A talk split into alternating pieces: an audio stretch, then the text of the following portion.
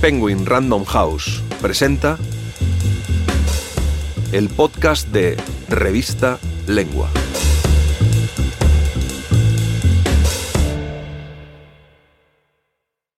Leer. ¿Cuántos significados en una sola palabra? De Andrea Marco Longo. Narrado por Paula Iwasaki. ¿Qué significa leer? ¿A dónde nos lleva el origen de la palabra? ¿Qué dice de cada pueblo y el origen que esta palabra tenga en cada idioma? En Etimologías para sobrevivir al caos, viaje al origen de 99 palabras, Andrea Marcolongo se sumerge en ese placer infinito que es la etimología, donde las palabras no solo tienen significado, sino también historia.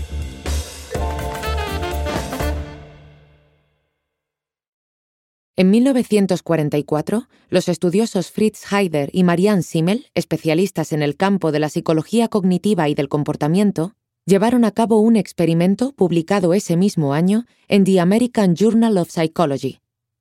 Lo que observaron los dos investigadores fue lo que se llama habitualmente ilusión de Heider-Simmel. Se mostró ante un grupo de voluntarios una secuencia en movimiento compuesta por dos triángulos y un círculo, todo ello contenido en un espacio en blanco, y luego se les pidió que describieran lo que habían visto. La totalidad de los individuos entrevistados contó que en las figuras geométricas que se acercaban unas a otras y chocaban entre sí para luego alejarse, habían percibido sucesivos episodios de amistad y de amor, marcados por discrepancias, rivalidades, engaños y envidias. Hubo quien habló de héroes y de antagonistas, y quien se aventuró a describir la personalidad de los personajes imaginarios y sus problemas. Se trataba simplemente de dos triángulos y de un círculo, pero ninguno de los participantes en el experimento respondió formas geométricas. Todos somos dados a interpretar la realidad que nos rodea atribuyéndole emociones, deseos, objetivos, incluso biografías. Si algo a nuestro alrededor se mueve y nos mueve, inmediatamente necesitamos poner orden en lo que percibimos, dar sentido al caos y gracias al poder de las palabras, transformamos la vida en narraciones que nos hacen sentir un poco más seguros y un poco menos perdidos. Cuéntame un cuento desde siempre ha sido el primer instinto, la primera necesidad de los seres humanos. Para vencer el miedo a la oscuridad, a lo desconocido, a los fantasmas, a la muerte, ¿acaso los niños no piden que les cuenten cuentos antes de dormirse, antes de que su madre apague la luz? ¿Cuántos relatos lleva consigo el étimo de la palabra leer, en italiano leggere, de la cual derivan lectura y lector, leyenda y lección. El libro, en cambio, no.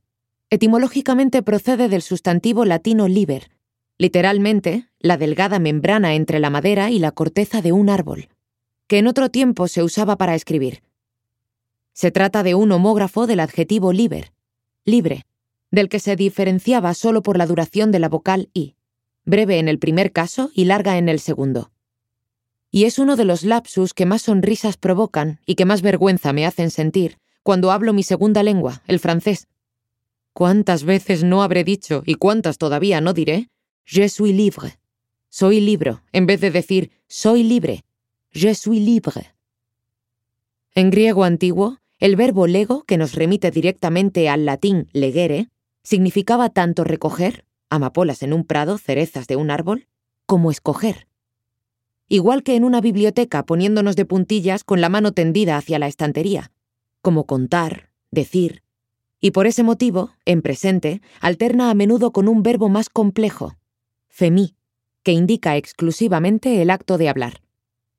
La palabra para expresar el placer de la lectura, proveniente de una raíz indoeuropea, lag, enseguida pasó a ser panrománica, y no solo panrománica con el añadido de alguna que otra curiosidad etimológica, pues bien, si los franceses, al mismo tiempo que devoran con gusto un libro, ahí tenemos la necesidad de los seres humanos, la lectura como bocado bueno que llena la tripa hambrienta de cuentos, dicen lig, y los italianos leggere, los españoles decimos leer, los portugueses dicen leer, y los alemanes listen.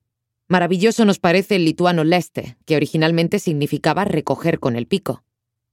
Lo mismo que hacen los lectores en una librería, auténtica tienda de golosinas para aquel que ama las historias y los cuentos, que van planeando con la mirada mientras recorren de arriba a abajo los estantes con la vista agudísima de un águila para llevarse el libro que entre miles y miles de títulos han escogido. De la misma raíz procede la cosa más preciosa que tenemos, la palabra derivada del griego lexis. Y esta, a su vez, da origen al léxico lexicon, forma neutra sustantivada de un adjetivo griego en la que se sobreentiende el sustantivo biblion, el libro de las palabras, y al mismo tiempo etimológico, el libro de las historias, y sobre todo, el libro de las elecciones. Se hace obligatorio aquí citar el diccionario A Greek English Lexicon, llamado también Liddell and Scott, Liddell Scott Jones, por el nombre de sus autores y al que se hace referencia simplemente con la sigla LSJ, la abreviatura de sus apellidos. Se trata del diccionario más autorizado del mundo por lo que respecta a la lengua griega antigua, publicado por Oxford University Press por primera vez en 1819 y que ha llegado ya a la novena revisión barra edición. Subdividida en tres variantes, o mejor podríamos decir en tres tallas, dada su voluminosa mole, The Little, The Middle y The Big o The Great Little. La obra lleva aparejada, por si fuera poco, mira por dónde, una historia. El rector del prestigioso colegio Christ Church de Oxford e infatigable supervisor del diccionario, hasta el punto de que llegó a aprobar ocho ediciones en una sola vida, Henry Liddell, fue el padre de Alice, la niña que inspiró la novela fantástica del reverendo, matemático y escritor Charles Ludwig Dodgson, más conocido por su seudónimo, Lewis Carroll. Cuántos significados en una sola palabra y en una raíz tan pequeña. El de leer es uno de los séptimos que siempre he preferido, porque si se le sigue la pista hacia atrás y con atención, indica que sin palabras no puede existir decisión alguna. Acabaríamos ciegos, seres primitivos, incapaces de decir las cosas, como en el célebre prólogo de Cien años de soledad de Gabriel García Márquez, el mundo era tan reciente que muchas cosas carecían de nombre, y para mencionarlas había que señalarlas con el dedo. Contar lo que sentimos con palabras honestas y precisas como íntima elección. Eso es lo que nos pide. O mejor aún, nos implora esta etimología. Asunción de responsabilidad. Si el decir las cosas tiene el poder de hacerlas reales, ¿quiénes somos entonces realmente en palabras, o sea, en hechos, o sea, en voluntad? En el fondo, solo es eso lo que significa hablar y al mismo tiempo leer. No ya comprar un libro que tendremos durante años en la mesilla hasta que esté cubierto de polvo con la portada descolorida por el sol que se filtra cada mañana por los cristales de la ventana. Sino en medio de miles y miles de grumos emotivos, saber escogernos. O sea, saber expresarnos. Si quieres leer este y otros artículos, entra en revistalengua.com.